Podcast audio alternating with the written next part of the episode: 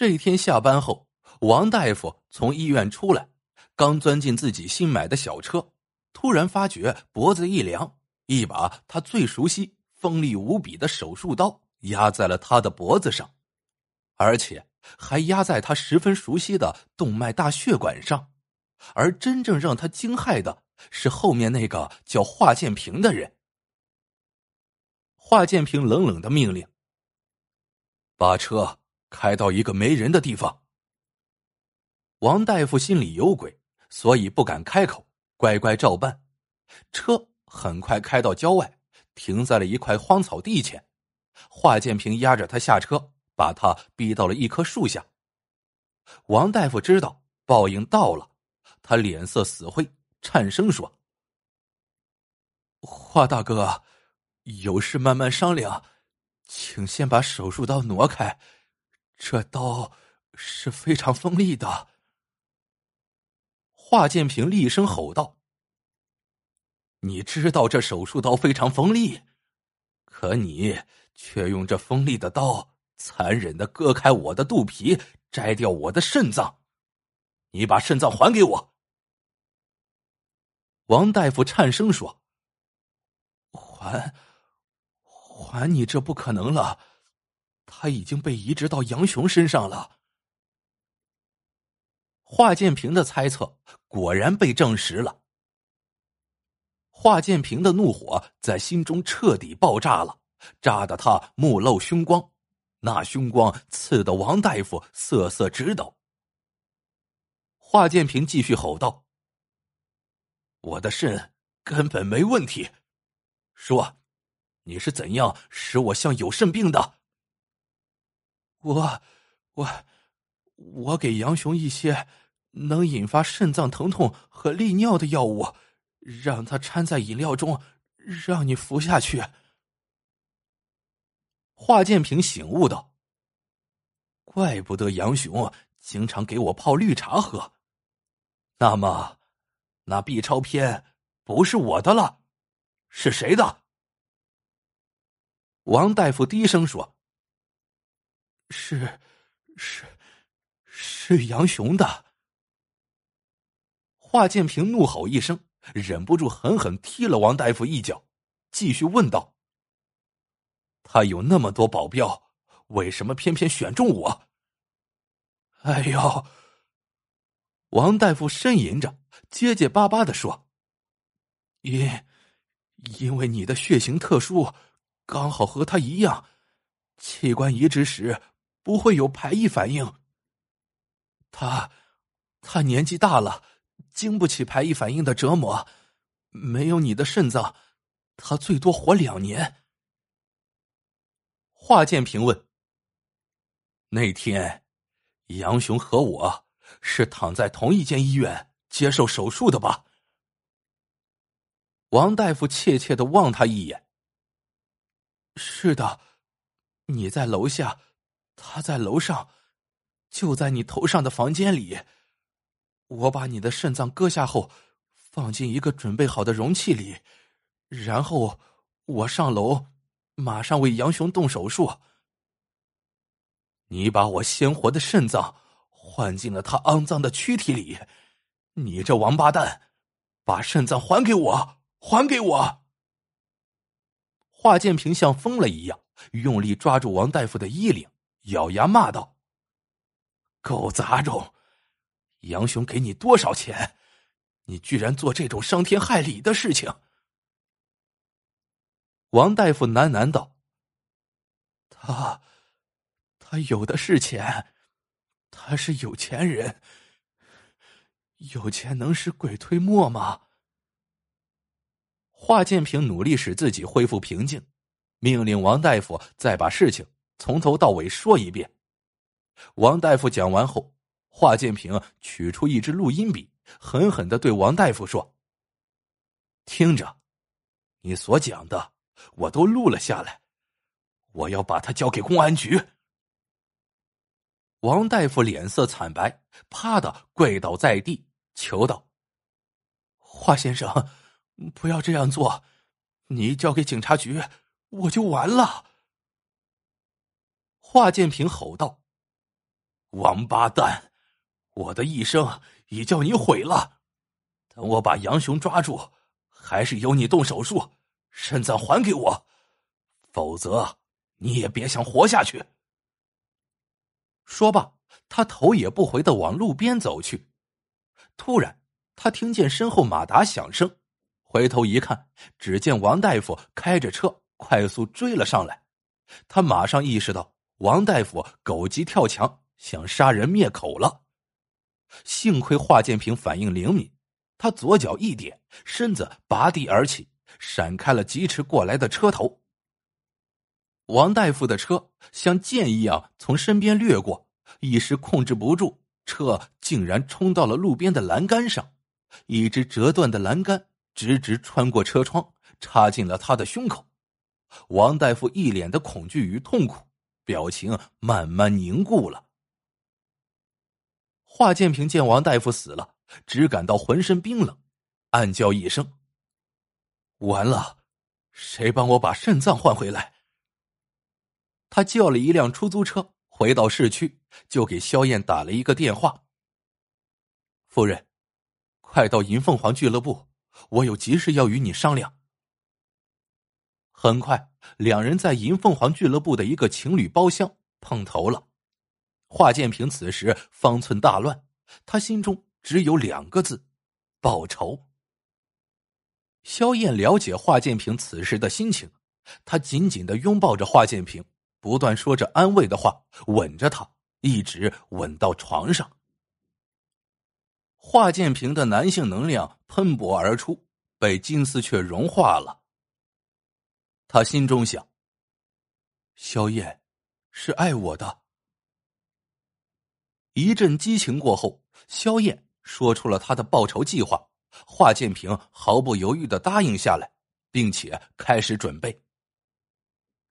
三天后，杨雄带着保镖回来了。他在别墅里没有见到华建平，觉得奇怪，问萧燕：“华建平呢？”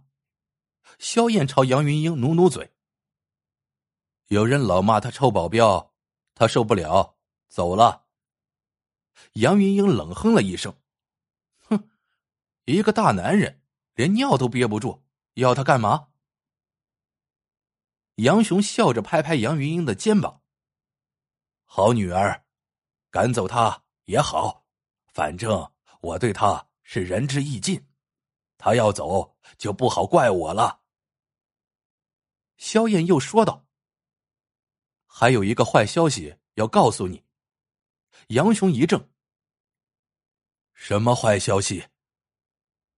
杨云英抢着说：“那个。”经常来向你要钱的王大夫死了。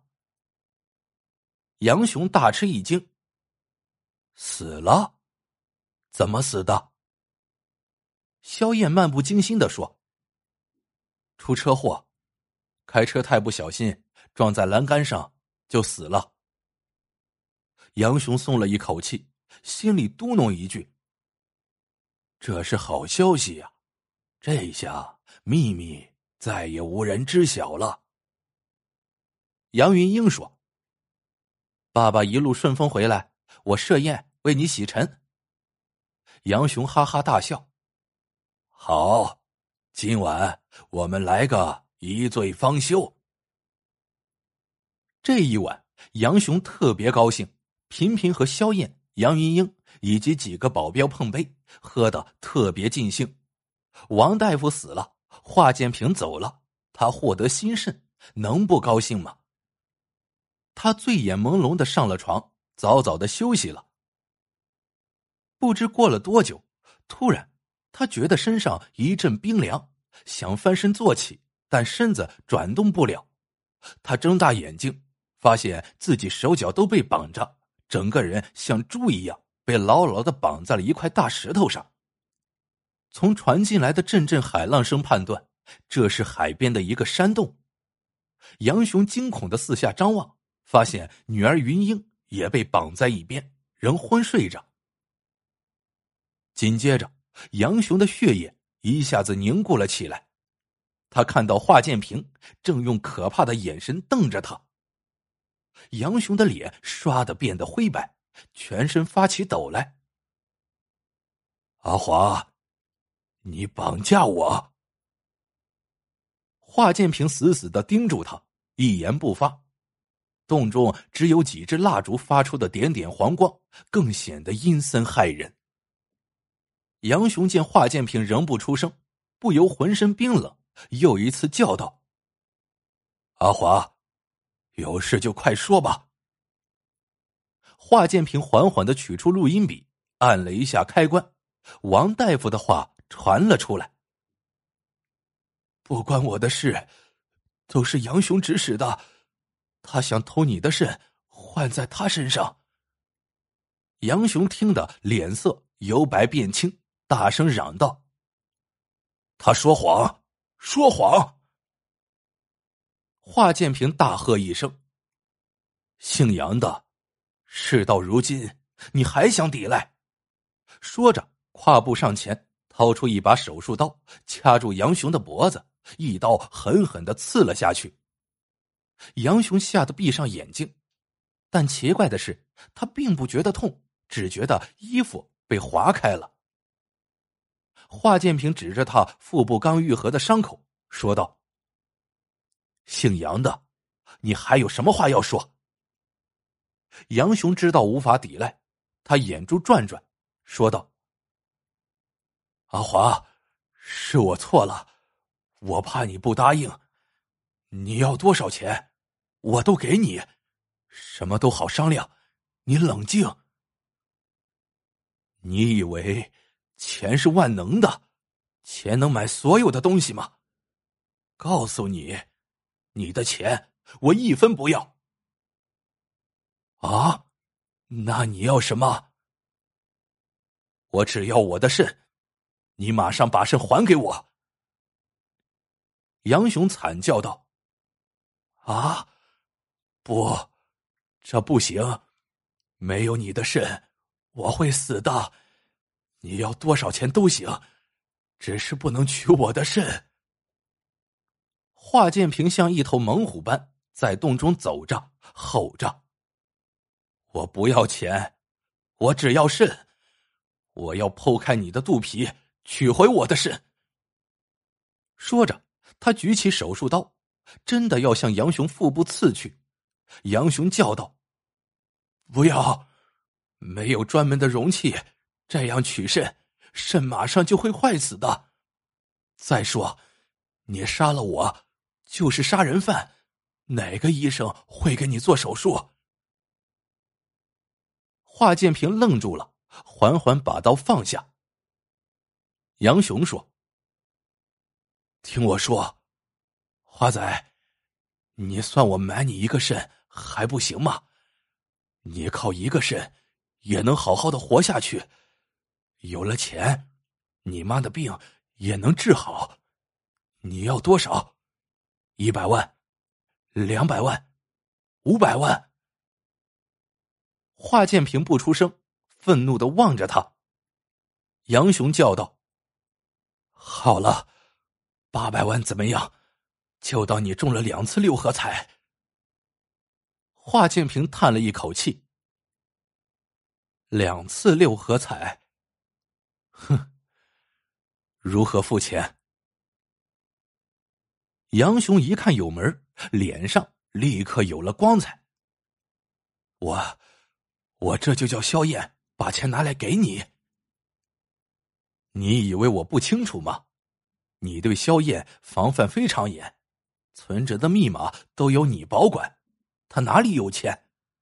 你还想骗我？华建平说着，又举起了手术刀。杨雄叫道：“我马上把密码告诉他，你把手机给我。”